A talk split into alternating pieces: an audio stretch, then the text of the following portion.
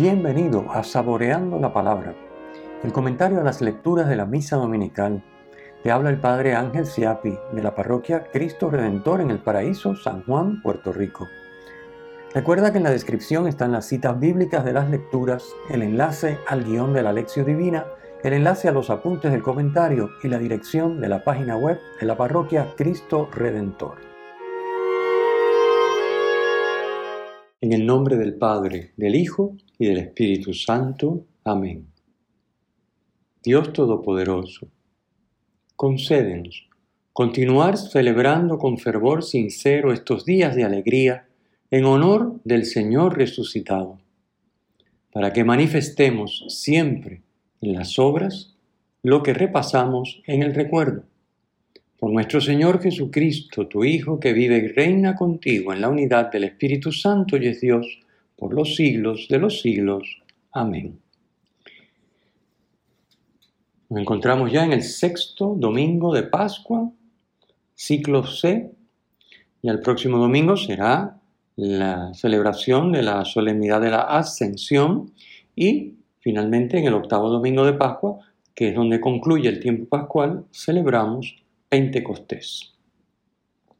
Vamos a las lecturas de hoy que ya nos empiezan a trabajar, donde se empiezan ya a trabajar el tema del Espíritu Santo. Vemos la primera lectura, una lectura preciosa que marca un momento histórico para la iglesia. Este es el contexto.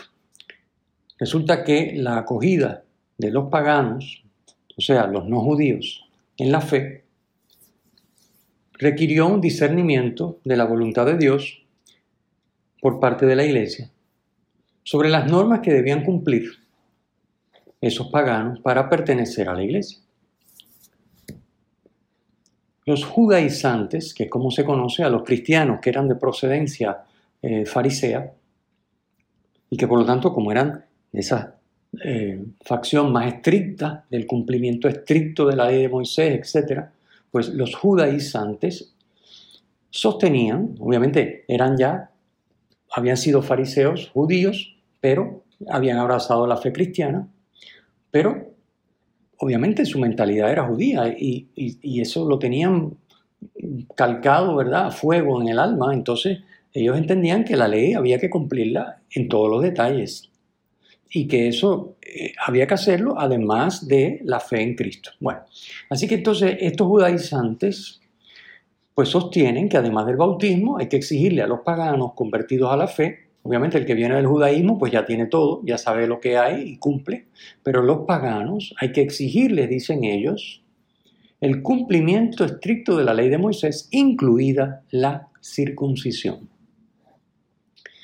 Bueno, resulta que se enteran de las conversiones de los paganos en Antioquía de Siria, donde Pablo y Bernabé habían estado evangelizando, como ya vimos la semana pasada, el domingo pasado en la primera lectura, pues algunos de estos judaizantes van allá y comienzan a decir que los paganos convertidos tenían que circuncidarse para poder salvarse. Lo vemos en el versículo 1 de la lectura de hoy.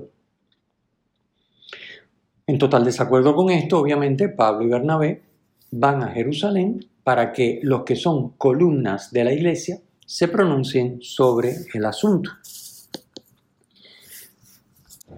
Y allí, en Jerusalén, se desarrolla lo que se conoce como el Concilio de Jerusalén, el primero de la iglesia, alrededor del año 49. Esto viene narrado en los versículos 4 al 29 de este capítulo 15 de Hechos de los Apóstoles.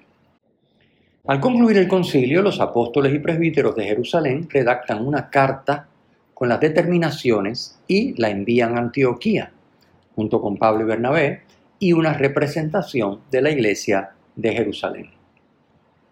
El texto de la carta señala que la decisión de los apóstoles es, una, es obra del Espíritu Santo. No son ellos los que deciden, sino que el Espíritu Santo y ellos, es decir, el Espíritu Santo y el Espíritu Santo a través de ellos, esa es la interpretación. Así que el versículo 28 nos dice, hemos decidido el Espíritu Santo y nosotros. Muy interesante.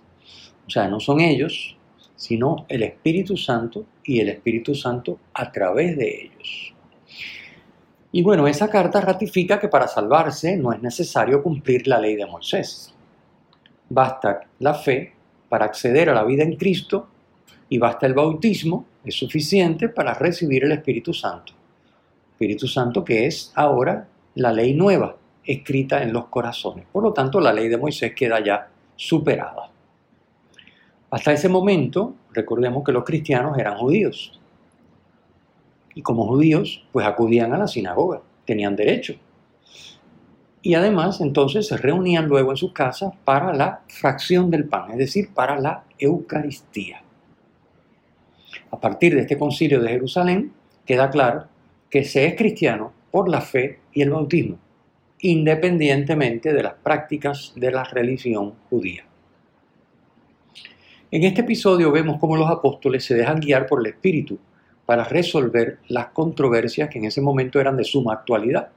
Tomar la determinación de quién tenía la razón, si eran los judaizantes o eran Pablo y Bernabé, y los que con ellos apoyaban el que los paganos simplemente pues abrazaran la fe y ya está. Pues esto era un tema candente en ese momento. Los apóstoles, guiados por el Espíritu Santo, resuelven la controversia. Bajo su guía, bajo la guía del Espíritu, dialogan, se escuchan, recuerdan la obra que Dios ha realizado en los creyentes y se ponen de acuerdo para salvaguardar la comunión en la iglesia naciente. Este es el servicio a la comunión que en todas las épocas prestan y han prestado a la iglesia los apóstoles y sus sucesores. Pasemos a la segunda lectura. La segunda lectura continuamos leyendo el capítulo 21, que nos trae la visión de la Nueva Jerusalén, donde habitará la humanidad renovada. El domingo pasado explicamos que, en esta, que esta Nueva Jerusalén, primero, es obra de Dios. Por eso vemos en el texto que dice descendía del cielo. Versículos 2 y 10. Segundo, la Nueva Jerusalén es la esposa del Cordero la esposa de Cristo. Aparece en los versículos 2 y 9. Tercero, la Nueva Jerusalén es la morada de Dios con su pueblo. Dice el versículo 3, Dios con ellos será su Dios. Número 4, no habrá en ella nada contrario a Dios. Aparece en el versículo primero que ya explicamos la semana pasada, el domingo pasado, donde dice, el mar ya no existe. Es decir, no habrá nada que se oponga a Dios en esta nueva Jerusalén. Y quinto, no habrá ya en ella sufrimiento. Es lo que significa la frase, Dios enjugará toda lágrima de sus ojos. Es decir, de los ojos de los moradores de la nueva Jerusalén, dice el versículo 4. Hoy se añaden otras cosas. Hoy se nos dice además que la Nueva Jerusalén, primero, tiene la gloria de Dios. Gloria que está descrita indicando que el resplandor de la ciudad era semejante a una piedra muy preciosa, versículo 11. Recordemos que la palabra gloria designa la manifestación del ser y el obrar divino. Por lo tanto, la Nueva Jerusalén deja ver el ser y el obrar divino empezando porque es obra de Dios, pero manifiesta en la vida que allí se lleva, en sus moradores, en la comunión de vida que hay entre sus moradores y Dios, Dios en ellos y ellos en Dios, manifiesta el ser divino y el obrar divino. Segundo, dice la lectura de hoy, que de la misma manera que en la Jerusalén terrestre había una muralla, la Nueva Jerusalén también tiene una muralla. En ella hay doce puertas que llevan los nombres de las doce tribus de Israel, dice el versículo 12. Es decir, existe una continuidad entre el pueblo elegido y la iglesia de Cristo. Número 3, tercer detalle que encontramos en la lectura de hoy sobre la Nueva Jerusalén. La muralla tiene doce cimientos que llevan los nombres de los doce apóstoles del Cordero, dice el versículo 14. Pero también hay una novedad en la iglesia, es lo que significan los nombres de los doce apóstoles en los cimientos. Es decir, la iglesia si bien es una continuidad del pueblo elegido, que era como la preparación para la iglesia, también hay una novedad, y es que se asienta sobre los doce apóstoles de Cristo. Por eso es que en el credo, que recitamos cada domingo, decimos que la iglesia es apostólica. Se fundamenta en la fe de los discípulos, de los doce apóstoles de Cristo. Es apostólica. Por eso está simbolizado eso en, el cimiento de la muralla. Están los doce nombres. Porque esa, Nueva Jerusalén se fundamenta en la fe de los apóstoles. Cuarto elemento que se nos muestra en la lectura de hoy. La Nueva Jerusalén no tiene santuario. Santuario o templo, es lo mismo. Porque el Padre, dice el texto, Dios Todopoderoso, y el Hijo, el Cordero, son su santuario, dice el versículo 22. O sea, en la Nueva Jerusalén no habrá un lugar donde habite Dios en medio de su pueblo, como era el templo de Jerusalén. Porque por la inhabitación, es decir, por la inhabitación de las tres divinas personas en sus moradores, los residentes de esa nueva Jerusalén vivirán en Dios y Dios en ellos. Y por lo tanto, verán a Dios cara a cara. Tendrán a Dios en ellos y ellos vivirán en Dios. Por lo tanto, Dios no va a tener un lugar específico donde se va a encontrar en la ciudad, sino que, vamos a decir, la ciudad entera está poblada por Dios porque ahora Dios inhabita en sus moradores. Quinto detalle que nos muestra la lectura de hoy, interesantísimo. Esta ciudad celeste, esta Nueva Jerusalén, no necesita sol ni luna que la alumbre. Obviamente es una concepción de la época, ¿no? Nosotros sabemos que la luz no solo proviene del sol y de la luna, hay una serie de estrellas y galaxias, en fin, pero bueno, en aquel momento la cosmología era, hay un sol que alumbra el día como dice Génesis, y hay una luna o una lumbrera menor que alumbra la noche. Muy bien, pues entonces ellos dicen el texto para indicar que, no es necesario que sea iluminada por, eh, desde fuera o con otra fuente, porque ¿qué es lo que ilumina esta ciudad? Pues la gloria de Dios. La gloria de Dios la ilumina, dice el texto en el versículo 23, y su lámpara es el Cordero. Ya sabemos que la luz simboliza a Dios. La lámpara es Cristo, dice el texto, que se nos ha identificado en Juan 8:12 como yo soy la luz del mundo. Así que la lámpara es Cristo, la luz del mundo, y la luz que brilla en Cristo es la gloria de Dios, obviamente. Así que la luz está, la, ciudad no necesita ni luna ni sol que la alumbre porque la gloria de Dios, simbolizada como luz, la alumbra. Bueno, esto es lo que nos aporta sobre esa descripción.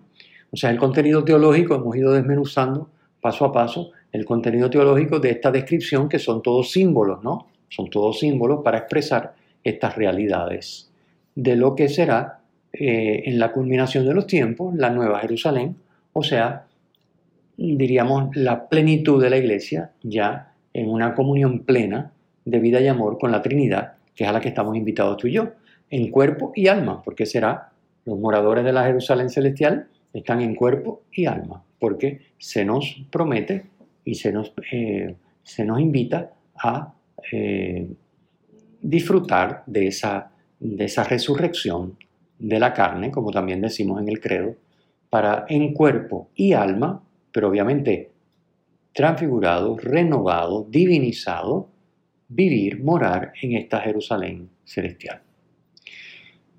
Pasemos al Evangelio.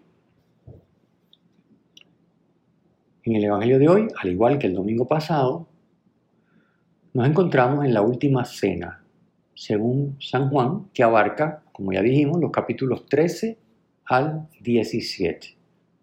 Estamos leyendo ahora capítulo 14 de Juan, que es la última cena, y hoy leemos los versículos 23 al 29.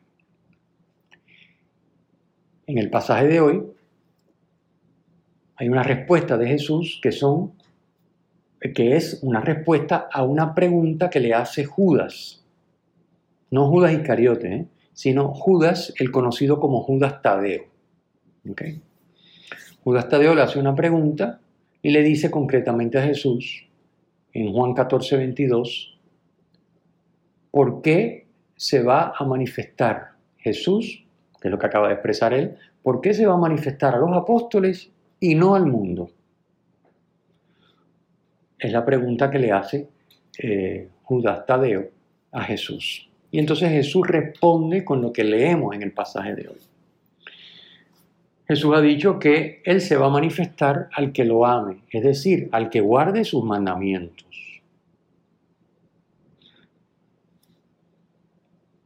Y entonces le extraña a Judas Tadeo, porque entonces a ellos, a quienes Él le está diciendo que guarden su palabra, que guarden sus mandamientos, que se amen como Él los ha amado, ¿por qué se va a manifestar a ellos y no a los demás? este diálogo, como sucede muchas veces en el Evangelio de Juan, maneja dos niveles de comprensión que hay que entenderlo, porque esto pasa muchas veces en Juan. Parece que una cosa es la pregunta y otra cosa es la respuesta, que no guarda coherencia, no guarda eh, continuidad. Son dos cosas, se están diciendo, se están, se están conversando cosas distintas, pero no. Juan usa este recurso mucho. Hay una pregunta y hay una respuesta, donde interviene en una de ellas Jesús, pero Jesús está en un plano de conocimiento y de comprensión diferente al otro.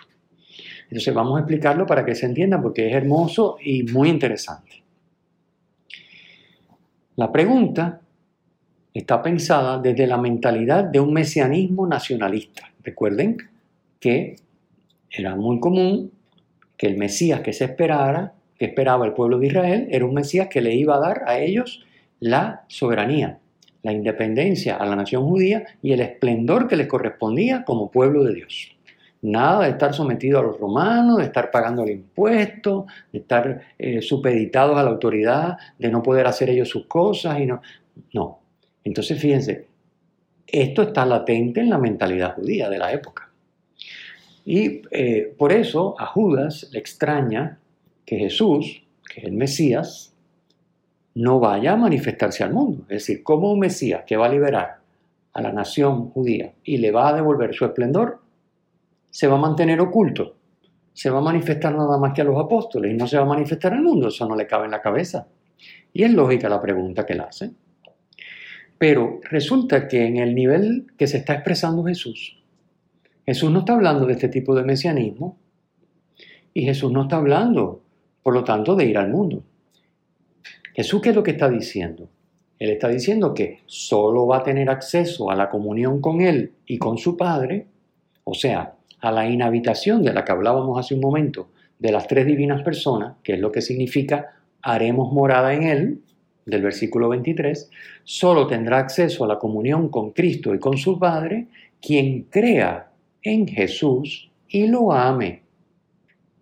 Y ese amor lo manifieste, como ya ha expresado muchas veces claramente Jesús, guardando su palabra, que es también la palabra del Padre. Versículos 23 y 24.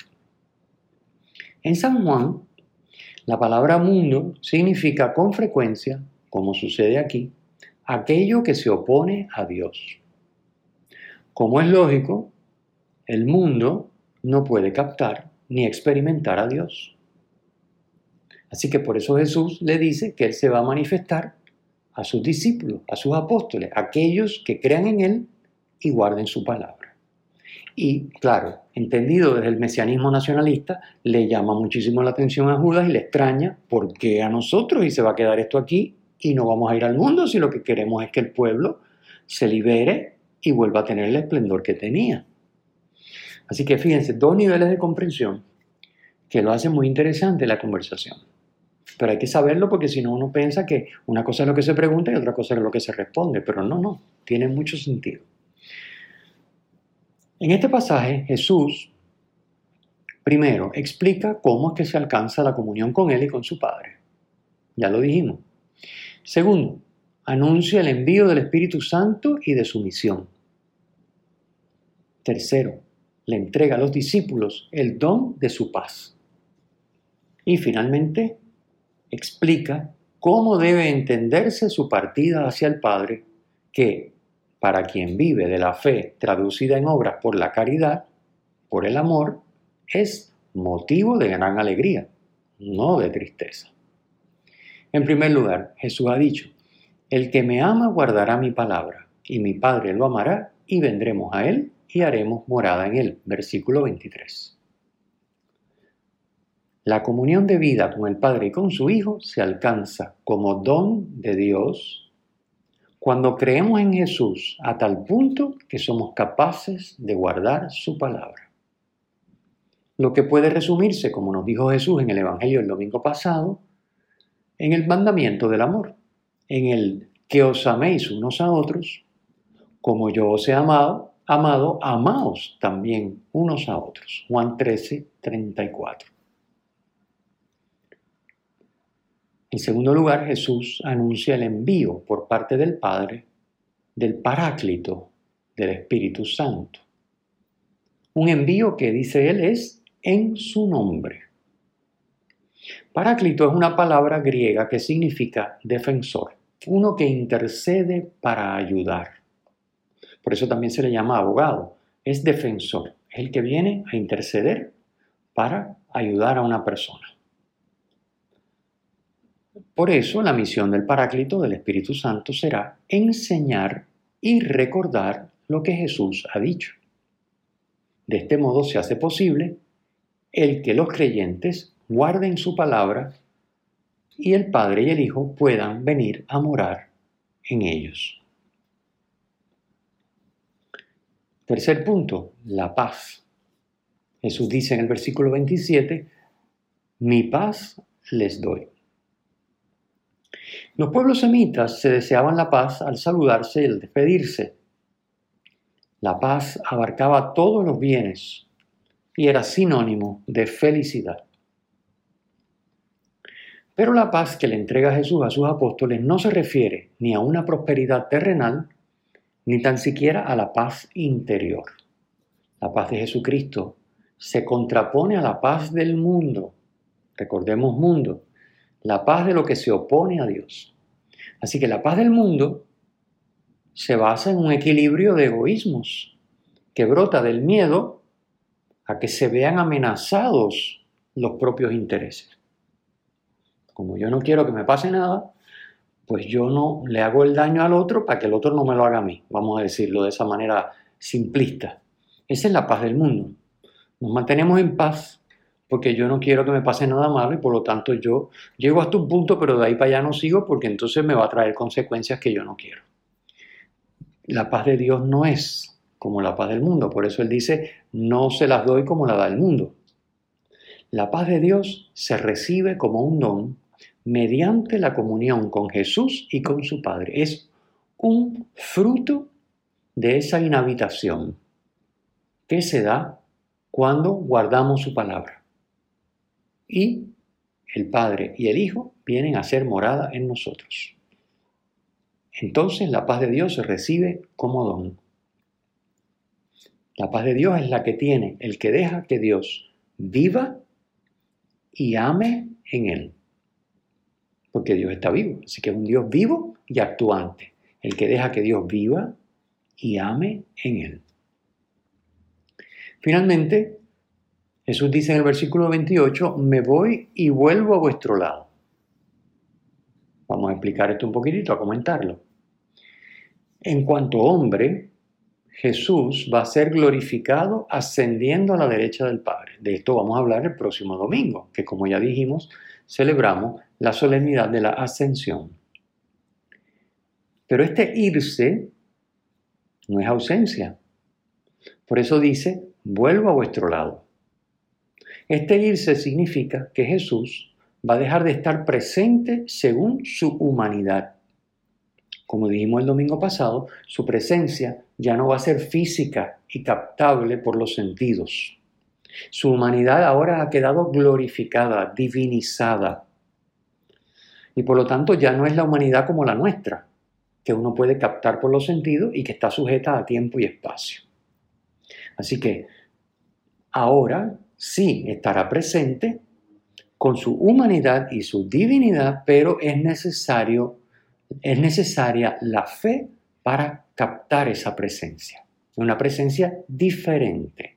Por eso él dice, me voy y vuelvo. Me voy de la manera en que estoy, pero sigo estando, o sea, vuelvo por medio de la fe. De hecho, por medio de la fe, la presencia de Jesús será más plena, ya que vivirá junto con el Padre y el Espíritu en los creyentes que guarden su palabra, como hemos venido explicando. Por tanto, lejos de acobardarse o entristecerse, los discípulos lo que tienen que hacer es alegrarse, alegrarse infinitamente por esto. Entristecerse sería tener una visión muy humana, muy reductiva de, del misterio pascual y la ascensión. No, sí, realmente es como lo hemos explicado. Dios no se va, Cristo, perdón, no se va, Cristo se queda, pero ahora es accesible por medio de la fe. Y por medio de la fe puede venir la Trinidad a habitar en el creyente, por lo tanto es motivo de infinita alegría. Finalmente, un breve comentario sobre la frase del versículo 28 que Jesús expresa, donde Jesús expresa, el Padre es mayor que yo. Nuevamente, Jesús aquí se está refiriendo, obviamente, el, Hijo y el Padre son un solo Dios. Y el Espíritu Santo igual, como decimos en el credo, los tres de la misma naturaleza, son divinos, son personas divinas. son iguales en su dignidad, omnipotentes, infinitos. ¿Por qué dice él que el Padre es mayor que yo? Bueno, Jesús está hablando de su naturaleza humana. Según su naturaleza humana, Él es menor que el Padre, claro. Pero según su naturaleza divina, según su divinidad, Cristo es igual al Padre. Así que Cristo puede decir, el Padre es mayor que yo, y es verdad. Y Cristo puede decir, el Padre y yo somos uno, y también es verdad. Todo depende de si está hablando de su naturaleza humana o de su naturaleza divina. Muy bien, con estos comentarios espero que las lecturas se puedan entender mejor y disfrutar mejor. Recuerden que lo importante aquí es sacar el tiempo para hacer silencio y luego de entender estos puntos, leer, releer, meditar, rumiar, como decimos, esa palabra para que se haga carne en nosotros y se haga vida en nosotros. El Señor esté con ustedes y con tu espíritu. La bendición de Dios Todopoderoso, Padre, Hijo y Espíritu Santo, descienda sobre ustedes y les acompañe siempre. Amén. Si te ha gustado, usa el enlace para compartirlo con tus amigos.